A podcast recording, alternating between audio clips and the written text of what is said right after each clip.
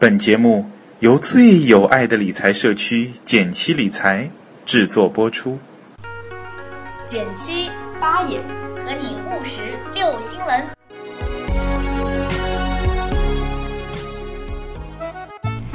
你拍一，我拍一，减七出了 APP，你拍二，我拍二，学习理财在一块儿。你拍三，我拍三，还拍什么呀？赶紧去下载呀！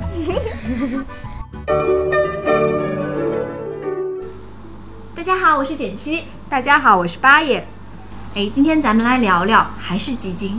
其实我觉得基金真的挺适合呃懒人投资的。对，适合绝大多数的人。对，那但是呢，基金因为很多，嗯，怎么样才能够组建自己的一个比较适合自己的基金池呢？就是我们的小伙伴呢在论坛上分享了基金挑选多个维度数据对比小白分享这篇帖子，其实我觉得还蛮系统的，对，讲到了选基金的一些要点。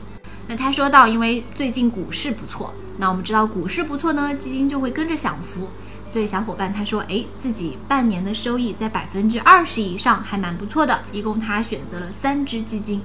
那这个小伙伴是怎么做到的呢？首先，他考虑了以下一些因素，他会考虑基金公司的实力、基金经理的业绩、基金的过往业绩是否稳定，以及风险指标等相关因素。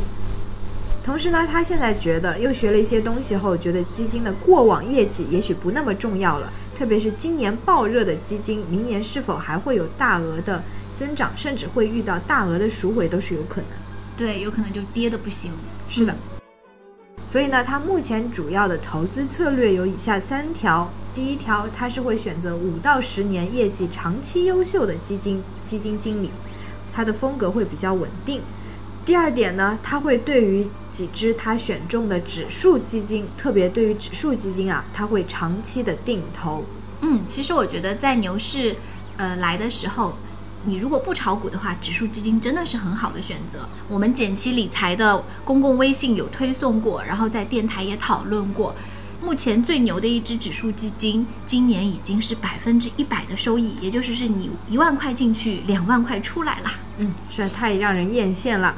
第三点呢，他会比较看重几个基金经理管理的新基金，而进行少量的短期的一个投机，跟前面的长线定投不同。哎，这个很好玩啊，很像打新。嗯因为我我有一个朋友跟我说，现在市面上就有一些人专门去投新的 P to P 平台。嗯，因为他觉得说，他为了去吸引用户，所以一开始呢会放一些很高收益的标，而且为了套更多的人，所以在不管说它是不是好平台，它都会在前期保持一个比较好的呃这个业绩。嗯，我觉得我们的小伙伴他也有类似的思路，就是说，哎，反正你新官上任三把火，新的这个基金，它一般也会在前面把业绩做得好看一点。嗯，很有意思的一个思考，很有点人性的心理学的对对对考量。对，接着呢，他在我们论坛这个帖子里展示了一下他挑选过的一个基金池，里面有多只基金。有兴趣的小伙伴呢，可以看看它到底有哪些基金入选了它的基金池。它还对每一项做了非常详尽的分析和评分，真的是很有心的小伙伴。对它有写到它的备注投资风格。那接下来我们就会详细的来讲到它挑选的我们说到的五个维度。比如说呢，他会关注这个基金公司有多少个基金经理，嗯，基金经理的平均任职的一个时长，然后还有包括像什么最近一年的留职率。啊，对，因为业界就有传说说基金公司呢也会有一些是游乐场，就是说钱多人傻速来。那有的基金公司呢比较抠，他如果说他薪资开的比别人低的话，可能也很难招到非常优质的人才。嗯，另外呢，还有看到说今年以来的业绩，我们知道在很多的网站你都可以查询到这个公司它的业绩在同类排名里面是前多少名。这个小伙伴还给我们提到了两个基金方面的评级参考，包括天象评级和季安金信的基金评级，小伙伴们可以关注一下。对，它就会直接有什么五 A 呀、三 A 呀这样子的呃评级，比如说汇添富、嘉实、银河就属于五 A 级的基金公司。嗯，这个有点像券商，一级券商还是二级券商这样子。对，它会根据你的基本实力，比如说规模，嗯还有你的投资管理能力，还有就是稳定性。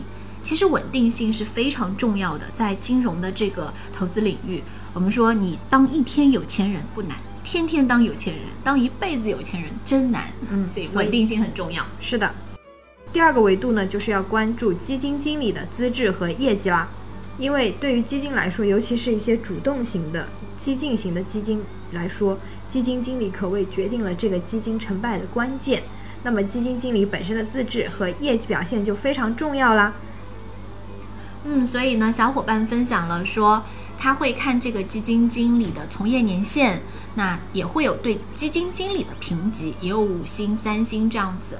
还有就是他的投资风格，比如说有大盘成长、中盘成长，这个基金经理管理的都是股票类的基金，都是大盘股类的基金，那他可能就是对于大盘蓝筹这样的股票有比较好的操作经验。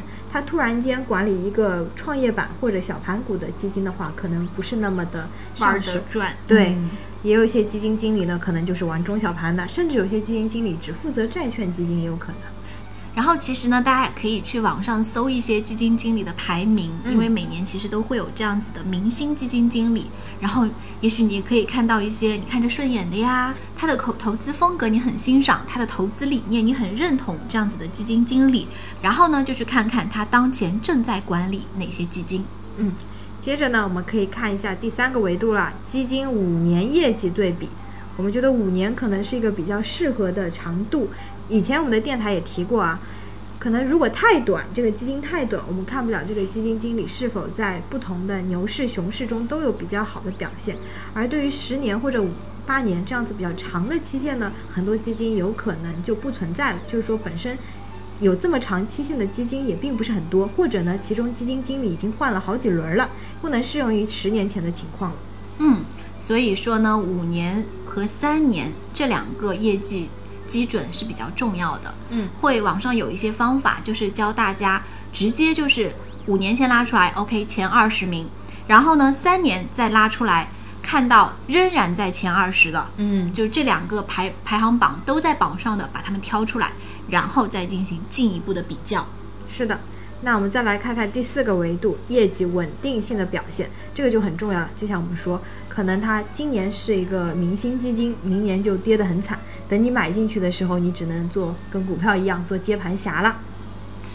那像小伙伴他就直接分享了一只嘉实研究精选和和银河行业股票。那可以看到，它分每个季度来看的话，银河行业股票呢就会相对稳定不少。第五点呢，就是风险指标的分析了。对于这一点感兴趣的小伙伴呢，可以建议去看一下我们教大家手把手看晨星指标的小课程。对里，面有一些专业的统计学方面的指标，可以让你通过直观的数据比较来看出它们风险的大小。对，在传课和网易云阅读呢都可以找到。你也可以在我们的微信呃公共号的这个自定义菜单里面有个减区学院，那么点开你就会看到减七手把手教你用晨星网选开放型基金。我们的小伙伴呢就把他所关注的一些基金，嗯，把它的这个相关的参数都列了出来，比如说标准差、风险系数、夏普比率、阿尔法系数、贝塔系数、R 平方。如果你想知道它们的数据代表什么含义，那就听我们刚才的课程就能够知道啦。嗯，然后用 Excel 简单的一个排序，就很能够很轻松的比较出孰优孰劣啦。嗯，如果小伙伴们想知道这些系数如何来选择自己心仪的产品，就赶紧去听一听我们的晨星课程吧。像我看到它就是有把比较好的系数用绿色标出来，然后把比较危险的系数呢用红色标出来。但是还是那句话，风险和收益呢永远是这个双生子，嗯所以收益越高的，比如说一些今年被热度讨论的，其实会看到它的指标里面波动性会比较大，对，风险系数也会被红色标出来。嗯，好啦，看看你到底是一个稳健型还是一个激进型的投资者吧，去选择适合你的基金。拜拜。拜拜。